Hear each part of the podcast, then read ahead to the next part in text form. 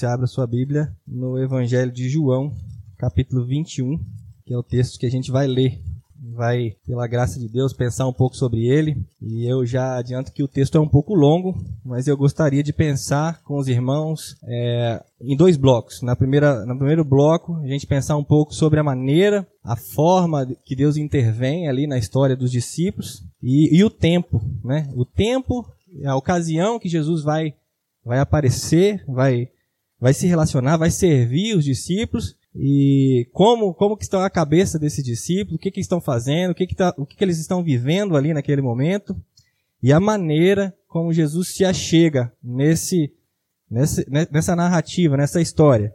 E no segundo bloco, no diálogo com Pedro, pensar um pouco é, sobre a restauração da vida de Pedro e do ministério. Né? Jesus vai ter um diálogo mais direcionado para Pedro e nessa ocasião, nesse momento, ele restaura a vida de Pedro e ele o comissiona imediatamente a, a cuidar da sua igreja, né? a apacentar suas ovelhas e os seus cordeiros. Então vamos tentar, se o tempo permitir, ser breve, eu ser breve, a gente abordar o capítulo todo de uma forma bem simples e rápida, mas que Deus fale a nós, a sua igreja, em nome de Jesus. Então, João 21, é, diz assim o texto.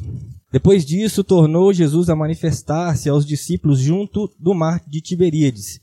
E foi assim que ele se manifestou. Estavam juntos Simão Pedro, Tomé, chamado Dídimo, Natanael, que era de Caná da Galileia, os filhos de Zebedeu e mais dois dos seus discípulos. Disse-lhes Simão Pedro: Vou pescar. Disseram-lhe os outros: Também nós vamos contigo. Saíram e entraram no barco, e naquela noite nada apanharam. Mas ao clarear da madrugada, estava Jesus na praia. Todavia os discípulos não reconheceram que era ele. Perguntou-lhe Jesus: Filhos, tendes aí alguma coisa de comer? Responderam-lhe, responderam-lhe: Não. Então lhes disse: Lançai a rede à direita do barco e achareis. Assim fizeram e já não podiam puxar a rede, tão grande era a quantidade de peixes. Aquele discípulo a quem Jesus amava disse a Pedro: É o Senhor. Simão Pedro, ouvindo que era o Senhor, cingiu-se com sua veste, porque se havia despido, e lançou-se ao mar. Mas os outros discípulos vieram no barquinho puxando a rede com os peixes, porque não estavam distantes da terra, senão quase duzentos côvados. Ao saltarem em terra, viram ali umas brasas, e em cima peixes, e havia também pão. Disse-lhes Jesus: Trazei alguns dos peixes que acabaste de apanhar. Simão Pedro entrou no barco e arrastou a rede para a terra, cheia de cento e cinquenta e três grandes peixes. E não obstante serem tantos, a rede não se rompeu. Disse-lhe Jesus: Vinde e comei. Nenhum dos seus discípulos ousava perguntar-lhe, perguntar-lhe: Quem és tu? Porque sabiam que era o Senhor. Veio Jesus, tomou o pão e lhes deu, e de igual modo o peixe. E já era esta a terceira vez que Jesus se manifestava aos discípulos depois de ressuscitado dentre os mortos. Depois de terem comido, perguntou Jesus a Simão Pedro: Simão, filho de João, amas-me mais do que estes outros? Ele respondeu: Sim, Senhor, tu sabes que te amo. Ele lhe disse: Apacenta os meus cordeiros. Tornou a perguntar-lhe pela segunda vez: Simão, filho de João, tu me amas? Ele lhe respondeu: Sim, Senhor, tu sabes que te amo. Disse-lhe Jesus: Pastorei as minhas ovelhas. Pela terceira vez, Jesus lhe perguntou: Simão, filho de João, tu me amas? Pedro entristeceu-se por ele lhe ter dito pela terceira vez: Tu me amas. E respondeu-lhe: Senhor, tu sabes todas as coisas, tu sabes que eu te amo. Jesus lhe disse: Apacenta as minhas ovelhas. Em verdade, em verdade te digo que, quando era mais novo, tu te cingias a ti mesmo e andavas por onde querias. Quando, porém, fores velho, estenderás as mãos, e outro te cingirá, e te levará para onde não queres. Disse isto para significar com que gênero de morte Pedro havia de glorificar a Deus. Depois de assim falar, acrescentou-lhe: Segue-me. Então, Pedro, voltando-se, viu que também o ia seguindo o discípulo a quem Jesus amava, o qual, na ceia, se reclinara sobre o peito de Jesus e perguntara: Senhor, quem é o traidor? Vendo-o, pois, Pedro perguntou a Jesus: E quanto a este? Respondeu-lhe Jesus: Se eu quero que ele permaneça até que eu venha, que te importa? Quanto a ti, segue-me. Então se tornou corrente entre os irmãos o dito de que aquele discípulo não morreria. Ora, Jesus não dissera que tal discípulo não morreria, mas se eu quero que ele permaneça até que eu venha, que te importa? Este é o discípulo que dá testemunho a respeito dessas coisas e que as escreveu. E sabemos que o seu testemunho é verdadeiro. Há, porém, ainda muitas outras coisas que Jesus fez. Se todas elas fossem relatadas por uma, uma por uma, creio eu que nem no mundo inteiro caberiam os livros que seriam escritos. Vamos orar, abaixe sua cabeça. Senhor, a tua palavra é viva e ela já foi lida aqui. Que o Senhor, pelo poder do teu Espírito Santo, fale aos nossos corações. Que nada além da tua vontade venha a ser dito aqui. Que a tua graça e a tua misericórdia sobre nós possa, Deus, através da tua palavra e do teu Espírito Santo, nos edificar, nos trazer esperança, nos trazer paz, calmaria em nome de Jesus. Então, a primeira parte, eu vou me atentar um pouco mais do verso 1 ao 14, que é a história dessa pescaria, né? Algum, algumas bíblias, a NVI traz é, o subtítulo de Jesus e a pesca maravilhosa. Alguns irmãos falam que, que é a pesca frustrada. Mas fato é que Jesus havia morrido e ressuscitado, e no primeiro momento Jesus aparece para Maria Madalena, isso a gente vê no capítulo 20, na ocasião, ali no contexto do sepulcro. E no primeiro passo a Maria Madalena não o reconhece, até que no diálogo Jesus a chama pelo nome e ela então fala mestre, né? Ela de fato entende quem está ali falando com ela. No segundo momento, Jesus aparece aos discípulos, provavelmente no cenáculo, e o texto fala ainda no capítulo 20 que eles estavam reunidos de portas trancadas, com medo dos judeus. E Jesus aparece e fala, né? Paz seja convosco. E é interessante que aqui nessa, nessa, nessa introdução, nesse contexto dessa passagem, é, não fala como Jesus adentra naquele local que os discípulos estavam de portas trancadas, né? Ele entra e fala, paz seja convosco. Uma semana depois, né, oito dias de, depois, dependendo da, da versão, o texto fala que Jesus aparece aos seus discípulos novamente, e dessa vez Tomé está lá presente. Porque na, em primeiro instante ele não havia crido, porque não viu, né? Então Jesus aparece, chama Tomé, se direciona a ele e fala: Olha, olha minhas mãos, toque em mim, né? É, toque o meu lado, ve, ve, veja. E para ele, ele fala: Pare de duvidar e creia. Então aqui Jesus aparece três vezes: uma para Maria Madalena e duas para os discípulos reunidos. Na terceira vez que ele vai aparecer então para os discípulos, e a quarta, né, que o relato bíblico do texto de João nos traz, é que entra a narrativa do capítulo 21, que é sobre a praia. Jesus vai intervir na história no momento em que os discípulos estão vivendo, e eu queria pensar com os irmãos a respeito disso, né? Como o que, que se passava na cabeça dos discípulos, o que, ele, o que, que eles estavam fazendo, o que, que havia acontecido anteriormente é, no relacionamento de Jesus com os discípulos e mais à frente um pouquinho é, especificamente sobre Pedro. Então, no capítulo 21, a terceira vez que Jesus vai se manifestar após ressuscitar, é, o texto nos mostra né, que os discípulos foram pescar. Pedro falou, vou pescar, e os outros falaram, nós vamos com você. Então eles entram no barco e vão madrugada dentro é, fazer aquilo que já era de costume deles. E o texto nos informa então que naquela noite eles não pegaram nada, passaram a noite inteira jogando a rede, né? Provavelmente sabendo ali uma região conhecida, que era o Mar de Tiberíades, ou o Mar da Galiléia, ou o Lago de Genezaré. De fato, ali foi onde Jesus os, os havia chamado para abandonarem tudo e segui-los, né? É, não só Pedro, Pedro, André e Tiago, a gente vai ver um pouquinho mais à frente, mas eles estavam no contexto conhecido, eles não pegaram nada, diz, diz o texto, naquela pescaria à noite. E no clarear da madrugada, né, ao amanhecer, Jesus já está presente ali na história e os discípulos ainda não o reconhecem. Jesus vai, vai se revelando de forma gradativa. Jesus chega, então, pergunta a seus discípulos: Filhos, vocês têm algo para comer? Os discípulos dizem que não, eles não têm nada. E logo depois, João reconhece que é o Senhor e ele fala isso com Pedro. Uma vez que nos versículos anteriores eles ainda não haviam percebido quem é que estava ali. Pedro então se veste e lança-se ao mar. E Jesus dá uma ordem, né? Ele manda jogar a rede novamente do outro lado do barco. E aí então a gente tem um relato de uma pesca maravilhosa que tal qual foi difícil para os discípulos recolherem a rede, diz o texto. E já no finalzinho desse bloco, o texto diz que eles viram uma fogueira, peixe sobre, sobre as brasas e pão. E Jesus então fala com eles: Trazei alguns dos peixes que acabaste de apanhar. E já no final ele fala: Venham comer. Né? Esse é o contexto, essa, essa é a passagem, o tempo e a forma que Jesus se manifesta. Verso 3, eu queria pensar um pouco com os irmãos mais é, especificamente, diz assim: Disse-lhe Simão Pedro: Vou pescar. Disseram-lhes os outros: Também nós vamos contigo. Saíram e entraram no barco, e naquela noite nada apanharam.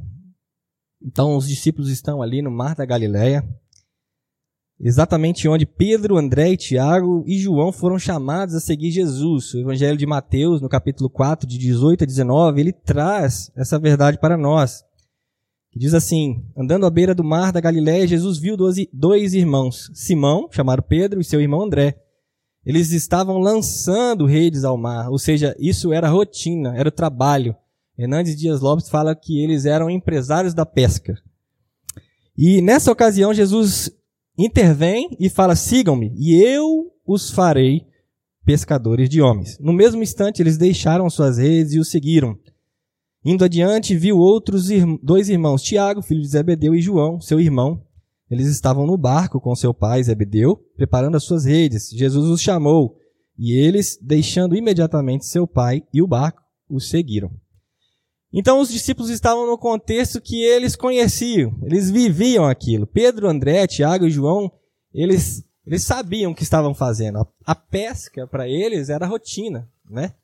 Então eles conheciam o mar, eles conheciam o tempo, eles conheciam a localização, eles sabiam, no contexto da sua criação, o que era ir ao mar numa madrugada de uma pescaria, né? Não era, não era algo novo para eles.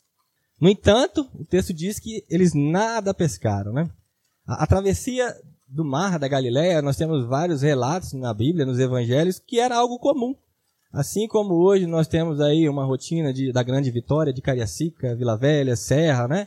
Hoje nosso meio de transporte é aí a moto, especificamente Pastor Joás e eu também. O carro. Temos também aí, já estendendo um pouco mais a, a, a região geográfica, a, é muito comum para alguns irmãos hoje viajar daqui de Vitória para São Paulo, para Brasília, Curitiba. E fato é que era uma rotina comum. Havia, havia é, era, era normal é, subir é, num barco, pescar, atravessar o lago de Genezaré ou o mar da Galileia, e não era algo novo, era rotineiro. Os, os, só que o texto diz no verso 3: Todavia, naquela madrugada não pegaram nada. De certa forma, os discípulos estão se deparando ali, meus irmãos, com a evidência da sua insuficiência, né? aquela coisa que o humanismo prega muito hoje, né? A autonomia, a independência, a insuficiência. Nesse texto, nessa ocasião, fica muito claro para os discípulos que esse contexto, essa, essa pregação humanista, ela não é verdade, não funciona. Aquilo que eles sabiam fazer de cor, por experiência, não surtiu efeito. De fato, na história, no relato, o mar não estava para peixe. Eles não haviam pegado nada. Imagine você o que é, é um, um conjunto né, de, de pescadores passar a noite, a madrugada inteira, sem pescar um peixe, como deveriam estar se sentindo, né? Extremamente frustrados, provavelmente. Como voltaria para casa, né? Se quer um para chegar na esposa, dar um beijinho e falar trouxe a janta. Não teve isso nessa, nessa ocasião até a essa altura do texto. E não somente isso. A gente soma essa frustração, talvez esse desânimo também dos discípulos, a, ao fato de que eles haviam abandonado Jesus, rejeitado Jesus no momento mais crítico do seu ministério. Né? além deles não, ter pesca, não terem pescado nada, eles iam ter um encontro, já haviam tido dois encontros, iam ter o terceiro encontro daquele o qual insistia em os amar, independente das suas falhas para com ele. Então, muito provavelmente, a cabeça dos discípulos estava ali numa certa, num conflito de ideias, tanto pela sua incapacidade de pescar, que era algo normal na, na sua rotina, tanto quanto algo que eles haviam feito no passado e que ainda não havia sido tratado de maneira mais direta. E, e não condiz, né? A expressão que Pedro usa, por exemplo, quando quando Jesus começa a falar em outra passagem do Evangelho que é necessário comer da sua carne e beber do seu sangue, que outros discípulos começam a o deixar, e Pedro se levanta e fala: Para onde iremos, se só tu tens as palavras de vida eterna? Não condiz com a realidade de que ele, logo após, ele nega o próprio Deus, a Cristo, três vezes. Né? João 6,68 diz assim: Todos os discípulos o abandonaram e fugiram. E é nesse tempo, é nessa ocasião, muito provavelmente com esses conflitos emocionais e de ideias, lidando com a sua insuficiência na prática, na sua rotina, no seu dia a dia, e com o que havia feito no passado, é que Jesus vai intervir nessa história. E Jesus vai se manifestar de forma amorosa. Os discípulos haviam abandonado aquele que dedicou o tempo, aquele que dedicou a vida em ensiná-los, em amá-los, por cerca de quase três anos. Então a consciência moral dos discípulos nessa ocasião, muito provavelmente, devia ser um pesadelo. Muito pior do que uma mera consciência, mas algo que os acusavam a todo tempo. Devia ser um tormento. E eu me lembro, é, estudando esse texto, lendo essa passagem, uma música da Oficina G3 que fala bem assim: Quantas vezes os meus próprios meios me levaram a lugar nenhum? Caminhar por conta própria não é uma maneira de cristão caminhar. Jesus chega então nesse contexto, na praia, e ele aborda os seus discípulos e diz: Filhos, vocês têm algo para comer? Jesus chega de uma forma muito amorosa, da forma mesmo paterna, de um pai que se compadece, que tem compaixão e os chama de filhos, meus irmãos. Imagine o que é isso no contexto, por exemplo, quando a gente abandona, quando a gente o rejeita, quando a gente fere, ofende alguém. A nossa lógica desse reino humano, a gente espera no mínimo que a pessoa faça o mesmo ou algo pior. Imagine então que eu ou você venhamos a ferir alguém próximo e essa pessoa vem, enxerga a nossa a nossa maldade, a nossa impureza, e ao invés de pagar o mal com o mal, nos abraça. E nos fala: Eu, eu te entendo, eu, eu amo você, independente disso. É isso que Jesus está falando aqui. Ele está fazendo isso, chamando os seus discípulos de filhos. Da mesma forma, no mesmo tempo que a frase acolhe os discípulos, ele ama os discípulos, falando filhos, a frase também acentua a insuficiência dos discípulos. Porque ele pergunta: Vocês têm algo para comer? E eles respondem: Não, não temos. O texto diz no verso 6 e continua: Então lhes disse: Lançai a rede à direita do barco e achareis. Assim o fizeram e já não podiam puxar a rede tão grande era a quantidade de peixes. Ao saltarem em terra, versos 9 e 10, viram ali brasas e em cima peixes e havia também pão. Disse-lhe Jesus: Trazei alguns dos peixes que acabaste de apanhar. Não o suficiente demonstrar amor na atitude de chamá-los de filho. Jesus, como um pai que sabe que os filhos não darão conta sozinhos, ele permite que os seus filhos participem do que ele está fazendo, da história que é dele. E uma vez que ele deu a ordem para jogar a rede do outro lado e apanhar, e a pesca ali sim havia sido muito produtiva, ele chama os discípulos para ter uma comunhão, para comer junto deles, e fala assim: olha, Traz aí o que vocês pescaram. Nós sabemos, Deus, fica, irmãos, que é evidente que o mérito aqui é todo de Jesus. Mas o amor dele é tão grande para os seus filhos que ele traz a plena satisfação aos seus discípulos no simples fato de participar do que ele estava fazendo.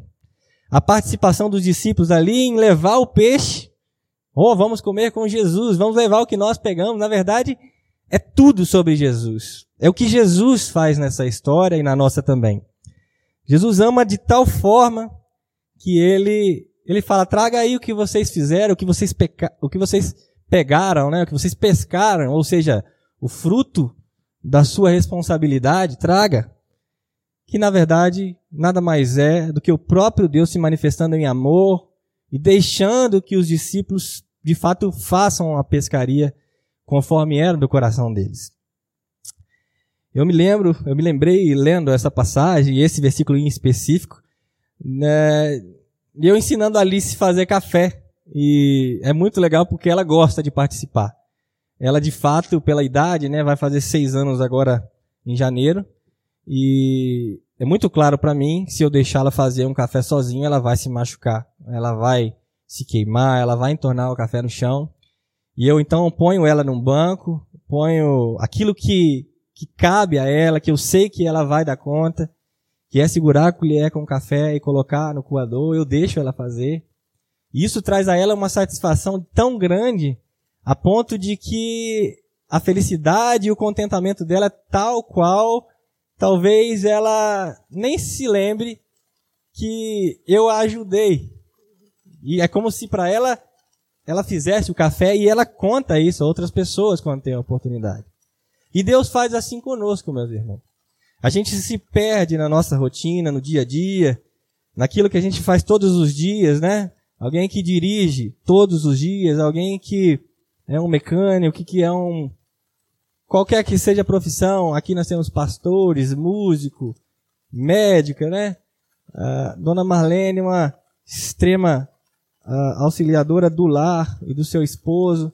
E a gente vai se perdendo e entrando em nós mesmos.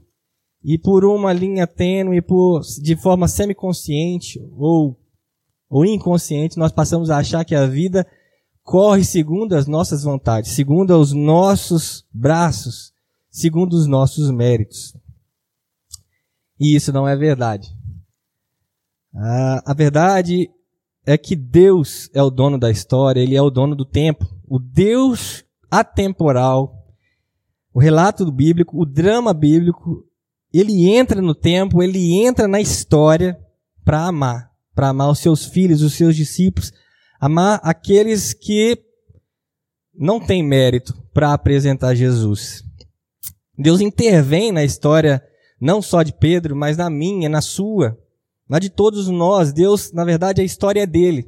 E ele permite que nós venhamos participar. Ele intervém na história da igreja, na história da sua noiva. E nós somos privilegiados em participar dessa grande narrativa, dessa grande história que é o amor de Deus para com os seus filhos, tal ponto que ele envia o seu filho Jesus na cruz para morrer e ressuscitar por nós. E é no momento que nós estamos com, a, com as forças exauridas, esgotadas, que fica evidente. Às vezes que a gente caminha por si mesmo, pelos nossos braços, pelas nossas pernas, e numa rotina acabamos nos perdendo e tendo achando que as coisas caminham por pelo aquilo que nós fazemos, pelo que nós queremos, nós muitas vezes nos damos conta da exaustão, do cansaço uh, e da plena consciência da nossa dependência de Deus. E é nesse momento que nós passamos a ter uma visão e um entendimento e um discernimento menor, melhor do que Deus faz conosco. De que Deus, de fato, é o nosso único recurso de que Deus me dá o privilégio de trabalhar e voltar para casa e arrumar a casa e dormir e acordar novamente. É Ele quem conduz a história, Ele nos orienta. E nós temos saído aí de um tempo de quase dois anos de pandemia, meus irmãos. E é possível que eu e você venhamos fazer uma reflexão nesse ano de 2022, 2021. E é possível que nós venhamos nos deparar com um cansaço, com a exaustão de um tempo difícil.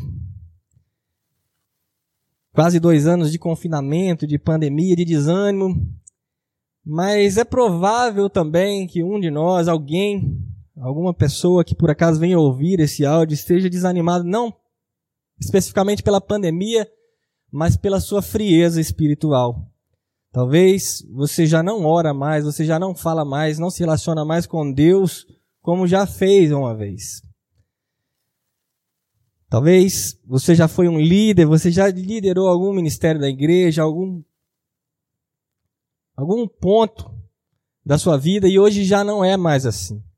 Hoje, talvez as programações da igreja para muitos são mais um mais uma programação, mais um clube social.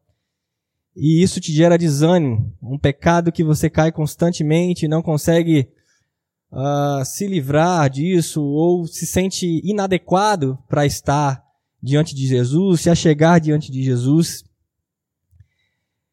Eu quero dizer que esse mesmo Deus da história que restaurou os seus filhos, que deu alimento, que restaurou do cansaço, é o Deus, é o nosso Deus e ele faz isso ainda hoje.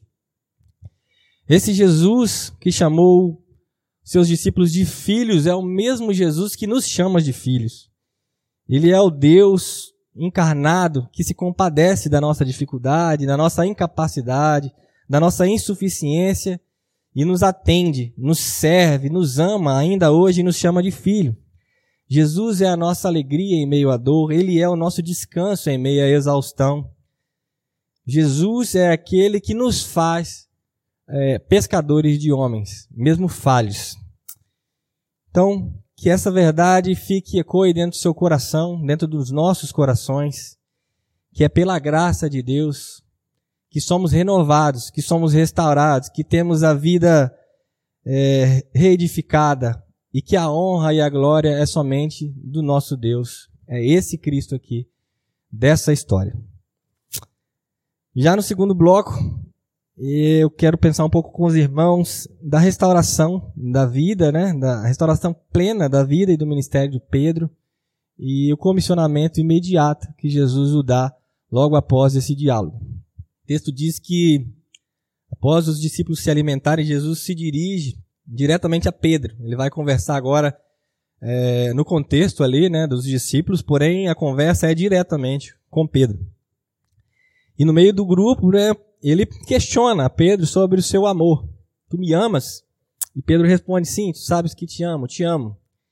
E o que que tem é, de por trás desse diálogo tão interessante e tão profundo que nós precisamos extrair como princípios e levar para a nossa vida. Verso 15 diz: Depois de terem comido, perguntou Jesus a Simão Pedro: Simão, filho de João, amas-me mais do que estes outros? Ele respondeu: Ele respondeu: Sim, Senhor, tu sabes que te amo. E ele lhe disse: Apacenta os meus cordeiros. Jesus usa aqui, deu uma pesquisada no Google, ele usa a expressão mais do que estes. Jesus está comparando Pedro aos, aos seus discípulos, uma vez que Pedro havia se colocado como superior àqueles que eram seus irmãos, seus amigos. É, em Mateus 26, 33, Pedro fala assim: Ainda que todos te abandonem, eu nunca te abandonarei. Pedro, é, por tabela, ao falar também isso, ele, ele já se coloca melhor do que os outros. Mateus 26, né, continua o texto no verso 35, ele fala assim: Mas mesmo que seja preciso que eu morra contigo, nunca, jamais te negarei. Então, as falas, as expressões de Pedro, né, nesse perfil 8 ou 80, é, são que ele tal que ele é melhor do que os outros, do que os seus colegas de, de ministérios, de os seus, seus discípulos, seus irmãos e que o amor dele é tal qual, se necessário for, ele morre por Jesus. E é nessa, é nessa hora que Jesus vai tratá-lo desse ego inflado, desse pecado, desse orgulho, dessa arrogância, dessa prepotência que muito provavelmente Pedro nem tinha consciência da maneira como ele falava. E é interessante aí, aqui eu peço é, licença aos irmãos, assim como alguns teólogos dizem, né, que a gente vai agora subir no ombro dos mestres, das pessoas com mais, mais tempo aí na pregação, no estudo da palavra. Jesus, a palavra que Jesus usa, o verbo que Jesus usa, vem do grego é, agapau, que significa um amor sacrificial. Jesus está perguntando a Pedro: é, Você me ama mais do que os outros e de uma forma que, se necessário for, você se sacrifica por mim?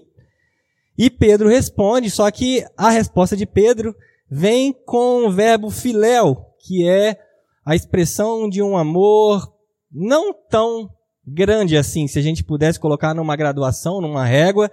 Jesus, Jesus pergunta de uma forma, Pedro responde de outra. O nosso português traz a mesma palavra, o amor, mas a raiz do original, do grego, Pedro está dizendo assim: sim, Senhor, tu sabes que eu tenho uma afeição pelo Senhor, eu gosto do Senhor, ou eu o amo, mas não com tanta profundidade que, Pedro, que Jesus o havia perguntado, questionado, nem como ele mesmo havia expressado. Ainda que todos te abandonem, eu nunca mais te, eu nunca te abandonarei, e mesmo que preciso for que eu morra, não te negarei. E a gente tem a evidência do relato histórico que Pedro nega três vezes. Ao fazer esse questionamento, Jesus está trazendo de forma gradativa à tona a memória de Pedro sobre o que ele havia feito, que foi grave. Ele o negou. Pedro agora já tem consciência de que ele não é melhor que os outros discípulos. Ele tem plena consciência nessa primeira pergunta. Ele começa a enxergar quem ele é, a maneira que ele fala, e ele já não tem mais a coragem, a arrogância, a prepotência de dizer que é melhor do que os outros. Verso 16, Jesus volta a perguntar. Tornou-lhe perguntar pela segunda vez: Simão, filho de João, tu me amas? Ele lhes respondeu: Sim, Senhor, tu sabes que te amo. Disse-lhe Jesus: Pastorei as minhas ovelhas. Jesus torna a perguntar sobre o amor, e o verbo aqui também é o agapau, é o amor sacrificial, uma vez que agora ele já não usa mais o superlativo de superioridade. Ele não compara Pedro mais aos outros discípulos. Mas ele continua perguntando: seu amor por mim é tal qual, se necessário for, você morre por mim, Pedro? É esse amor que você tem por mim? E Pedro responde novamente com o verbo filéu. É, eu amo, Senhor, mas não é bem assim. Tu sabes. Senhor, tu sabes que te amo. Pedro reconhece que o amor dele não é essa Coca-Cola toda que ele imaginava que fosse, que ele havia expressado que era. Pedro começa a ter ciência de que é um amor perfeito. Ele começa a ser constrangido por um amor que não o rejeita, mesmo com tudo aquilo que ele havia feito. Pedro começa a entender que ele não é melhor do que os outros, e que o amor dele não é tão grande como ele diz ser, e ele começa a ter consciência maior de quão raso é a sua forma de amar, mesmo com todo o seu ímpeto, né? De glória, de, de ser maioral. E para a terceira pergunta, a gente já parte para a finalização, verso 17. Pela terceira vez, Jesus lhe perguntou: Simão, filho de João, tu me amas? Pedro entristeceu-se por ele lhe ter dito pela terceira vez: Tu me amas? E respondeu-lhe Jesus, respondeu-lhe: Senhor, tu sabes de todas as coisas, tu sabes que eu te amo. Jesus lhe disse: Apacenta as minhas ovelhas. Na terceira pergunta, Jesus muda o verbo agapau para filéu. É como se ele tivesse graduando a conversa, o diálogo. Segundo Pedro, como um pai que se agacha para falar com o filho, ele faz isso com Pedro e ele agora usa o verbo que o Pedro está respondendo, né? Uma vez, como se ele dissesse: Bom, você já sabe que você não é melhor do que ninguém, você tem esse entendimento, você tem essa consciência, e você tem a consciência também que o seu amor não é sacrificial. Se necessário for, você não morre por mim. Né? Entre aspas, você não morreu, né? você, você negou isso tudo vem à tona, eu imagino, a, a cabeça de Pedro. Jesus então abaixa a régua aí do verbo e na língua de Pedro ele pergunta: olha, como, ainda que você não se considere superior, mesmo que você não tenha um amor que se sacrifica por mim, você tem um amor mais raso que seja nesse sentido que você está falando por mim? Esse amor você tem por mim? Essa afeição que você diz ter por mim, pessoal, esse gostar, esse é genuíno, esse é verdadeiro? E o texto diz que Pedro se entristece porque ele sabe que o amor dele é muito mais raso. Pedro está diante do que é perfeito. Pedro está diante de um amor que é incondicional. E ele se vê pequeno, que de fato é, que de fato nós somos. Pedro está diante da graça que o chama de filho após, após ele ter traído três vezes. Pedro está diante de um amor que não leva em consideração aquilo que ele havia feito. E nós, irmãos, temos muito mais de Pedro do que gostaríamos. Essa que é a verdade. Nós temos muito mais do orgulho, da arrogância, da, da prepotência de Pedro do que nós gostaríamos de ter. E muitas vezes a gente sequer tem consciência disso. E é no relacionamento com Jesus, é no relacionamento íntimo, através da palavra, da oração, do cuidado dos irmãos para conosco, que demonstra o amor de Jesus, que revela o amor de Jesus também para conosco, é que Jesus vai nos curando ainda hoje. Jesus vai nos curando do orgulho, da arrogância, da prepotência. Talvez você entrou aqui hoje como alguém que já não ora mais como antes, como eu havia dito, né? Eu quero dizer que o mesmo Deus que restaurou Pedro está aqui hoje. Ele é o nosso Deus, ele é o seu Deus, ele é o meu Deus. E não importa como o ofendamos, não importa o grau de ofensa, não importa a, o, o nosso raso amor por ele, Fato é que ele nos ama independente de nós mesmos. Como tem sido, meus irmãos, a nossa maneira de amar enquanto igreja, o nosso próximo, se parece mais com o amor de Cristo ou com o amor de Pedro? Será que nós esperamos o mérito do outro para abraçar e dizer que amamos? Será que a nossa forma de amar está mais baseada no reino de Deus ou no reino dos homens? Nós Amamos com base no mérito ou na graça?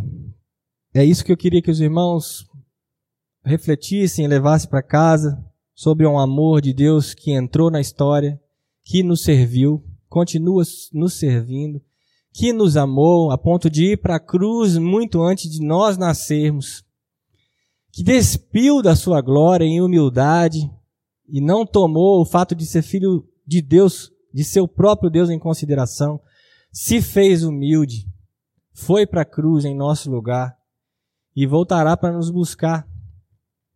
É com esse amor que nós devemos aprender, é com esse amor, com essa graça, é com essa humildade que nos devemos colocar diante do próximo, diante de Deus, crendo que é Ele quem faz a obra, é Ele que conduz a história, a história é dele, nós somos participantes dessa história por graça e por amor. em nome de Jesus, Deus nos ensine a amar de tal forma que Ele nos restaure as nossas forças, o nosso vigor para um novo ano e que esse novo ano seja regado de relacionamento com Deus e com a sua igreja. Em nome de Jesus.